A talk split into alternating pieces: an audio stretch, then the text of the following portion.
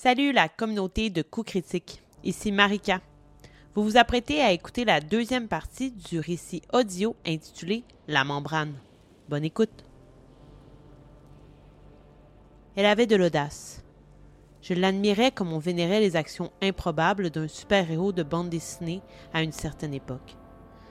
Avec cette belle naïveté qui nous laisse croire en l'impossible, et ce, même quand le possible semble perdre ses assises fondatrices. Elle prenait la forme d'une épopée qui se déroulait pour le simple plaisir de mes yeux dans ce monde gris et fade. Je me sentais si choyé d'occuper le rôle d'un protagoniste dans son histoire, car ce sera à jamais la sienne. Sans vouloir me vanter ou m'attribuer le moindre mérite, j'ose croire que ma curiosité contagieuse y était pour quelque chose dans la bravoure de ce petit être. Je l'avais attiré dans chacune de mes aventures, et bien que l'initiative naquît de mon appétit vorace pour le savoir, nous nous rendions toujours au bout de nos expéditions, d'abord et avant tout, grâce à son courage et à sa détermination. Combien de nos anecdotes étaient, à un moment, marquées par mon désir de rebrousser chemin, car la peur me prenait aux tripes. Au fond, je n'étais que l'étincelle du feu d'artifice qu'elle représentait pour moi. Pour cette raison, je ne fus nullement surpris de la voir arriver en trombe dans notre lieu de prédilection en m'avouant tout ce qui suivrait. Si j'avais su à cet instant. Je ne suis pas encore convaincu que j'y aurais changé quoi que ce soit. J'aimerais pouvoir l'interroger à ce sujet, connaître son opinion sur la chose à présent. Kylian, ça y est, ils ont approché mon père. Ils vont l'obliger à traverser la membrane. Elle était demeurée droite. Il en fallait bien plus pour la voir fléchir. Or, ses yeux ne mentaient pas. La terreur s'emparait bel et bien d'elle. Le contraire aurait été irrationnel. Personne ne revenait de la cellule. Du moins, les choses qui parcouraient le chemin inverse ne pouvaient être désignées comme des personnes. De toute façon, nous avions eu très peu d'occasion d'observer les survivants. On s'emparait d'eux dès qu'ils atteignaient la lisière des fortifications de la zone extérieure. Une fois, une seule et unique fois, une de ces miraculées avait réussi à traverser la délimitation donnant accès au premier quartier de la périphérie. Je n'ai pas eu moi-même la chance d'assister au spectacle. Je devais avoir à peine huit ans lorsque cela a eu lieu. Rapidement, cet événement est devenu le carburant des pires rumeurs. Devant l'absence de divertissement, un peuple s'amuse à inventer des contes pour faire peur aux enfants qui flânent trop longtemps dans les ruelles après la fermeture programmée au quart de tour des quelques lumières environnantes. Les grands-mères parlaient d'une créature rôdant, se traînant le corps, telle une larve dégoulinante, un organisme ne pouvant se contenir lui-même, autrement dit, un amas. Pourtant, d'autres, surtout les jeunes adultes du moment, référaient plutôt à un humanoïde ayant la capacité de parler, car ils juraient l'avoir entendu quémander de l'aide.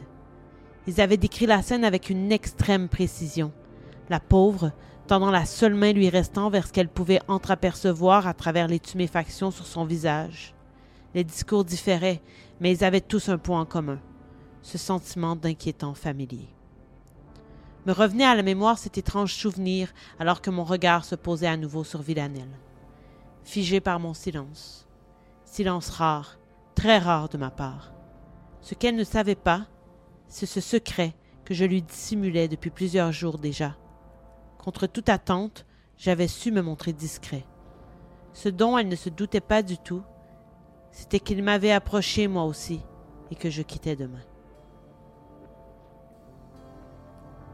Ma cuillère de bois à la main, j'observais chacun de mes proches rassemblés autour d'une unique table. Les coups de coude et les frôlements de genoux prouvaient la proximité qui faisait partie intégrante de notre quotidien nous avions adopté un rituel d'avant-repas qui nous permettait de gagner un peu d'espace personnel. Chaque centimètre de plus était une victoire. Cette façon de faire détenait un nom l'alignement gaucher-droitier. En fait, c'était plutôt simple, mais nous en étions tout de même assez fiers. Chaque côté de la minuscule table accueillait uniquement des individus utilisant le même bras dominant pour manger. Étant gauchère, je me retrouvais donc toujours entourée de Vera et d'Opaline, avec qui j'entretenais de bonnes relations. Ce soir-là, cependant, j'aurais souhaité être près de mon père. J'aurais voulu ne pas devoir m'adresser à tous, mais je n'avais pas d'autre choix. Nous n'avions pas le privilège des délais. Les conséquences advenaient sans préavis. Il ne fallait absolument pas que nous puissions réfléchir. Dans les prochaines minutes, je savais que je provoquerais un tollé chez les êtres qui comptaient le plus pour moi. Je n'avais aucunement l'intention d'ajouter une part de lourdeur dans leur vie déjà si angoissante. Mais comment accepter que l'une des seules personnes pouvant subvenir à leurs besoins leur soit enlevée injustement sous peu? Certains diront que mon acte était marqué de folie. J'aime penser qu'il s'agissait seulement d'une question de survie.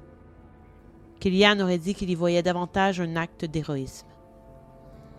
Patiemment, je m'assurai de les regarder attentivement un à un, chacun à leur tour.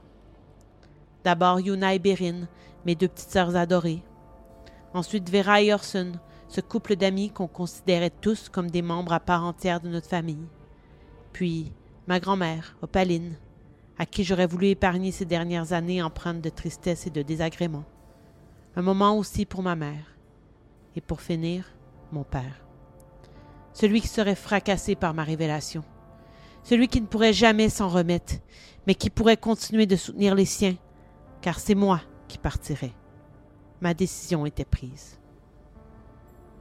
Je pris une dernière lampée de soupe qui s'apparentait plus à un bouillon dilué à de multiples reprises afin d'étirer chacun des ingrédients sur une plus longue période. Nous faisions ce que nous pouvions avec ce que nous avions. Brusquement, je repoussai ma chaise du bout des fesses. Droite comme une barre, je m'adressai à eux, mais surtout à lui. Il m'était impossible de ne pas le fixer. Vous savez maintenant tous et toutes que papa a été sélectionné par le centre pour partir en exploration de l'autre côté de la membrane. Ils vont le faire s'enfoncer dans la cellule, et comme vous le savez également, il ne reviendra pas. Si ce scénario voit véritablement le jour, aucun d'entre nous ne parviendra à passer l'année. Ce serait de mentir de dire qu'Alaric n'est pas le plié de notre famille. Sans notre roc, nous ne pourrons pas nous soutenir. Résultat, nous coulerons. Je fis une pause. Du coin de l'œil, j'entrevis une larme naissante dans les yeux de ma mère. Je savais que je devais poursuivre, même si tout mon corps m'affirmait le contraire. J'ai donc pris l'importante décision de partir à sa place. C'est moi qui quitterai avec l'escadron. C'est moi qui traverserai la membrane. C'est moi qui découvrirai ce qui habite la cellule. C'est donc moi qui vous dis au revoir aujourd'hui. J'avais répété la formulation dans l'espoir de me convaincre moi-même. Nous connaissions pertinemment la grande force de la redondance du discours. C'était l'une des stratégies clés du centre. L'écho de cette affirmation me permit de me demeurer solide devant eux, tandis que les pleurs se faisaient plus nombreux et bruyants. Orson prit la parole.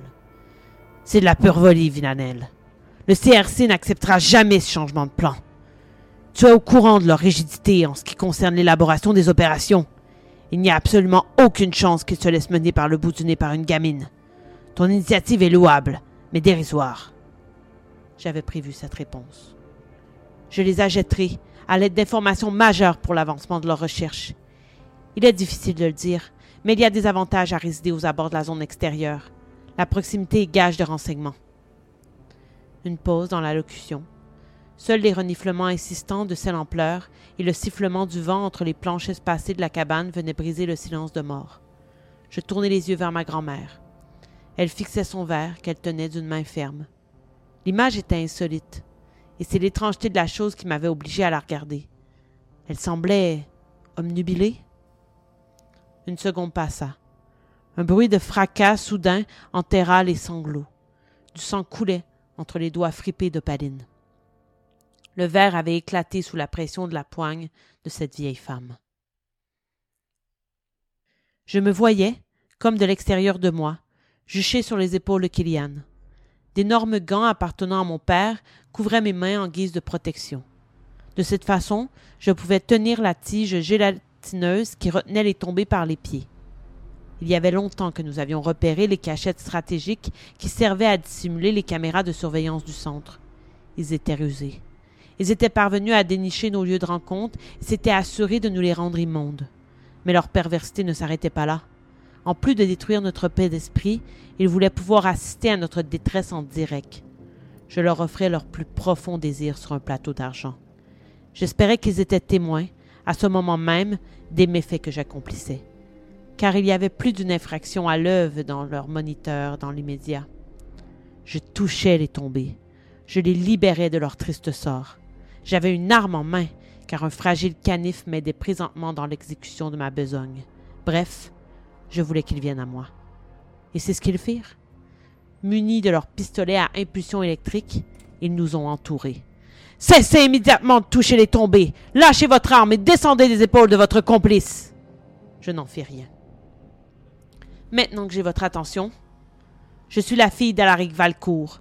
Vous êtes venu chez moi hier pour annoncer à mon père qu'il se devait de traverser la membrane. Il n'en fera rien.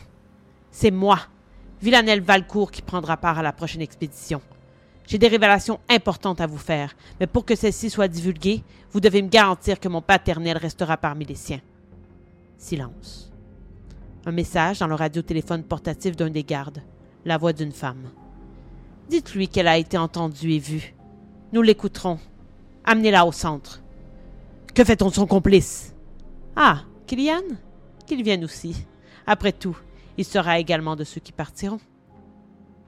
Merci d'avoir été à l'écoute de ce deuxième segment du récit audio La membrane. N'hésitez pas à laisser vos commentaires et vos petits pouces en l'air sur cet audio. Ça me fait toujours plaisir d'avoir votre rétroaction sur ce projet. Et on se dit à dans quelques semaines.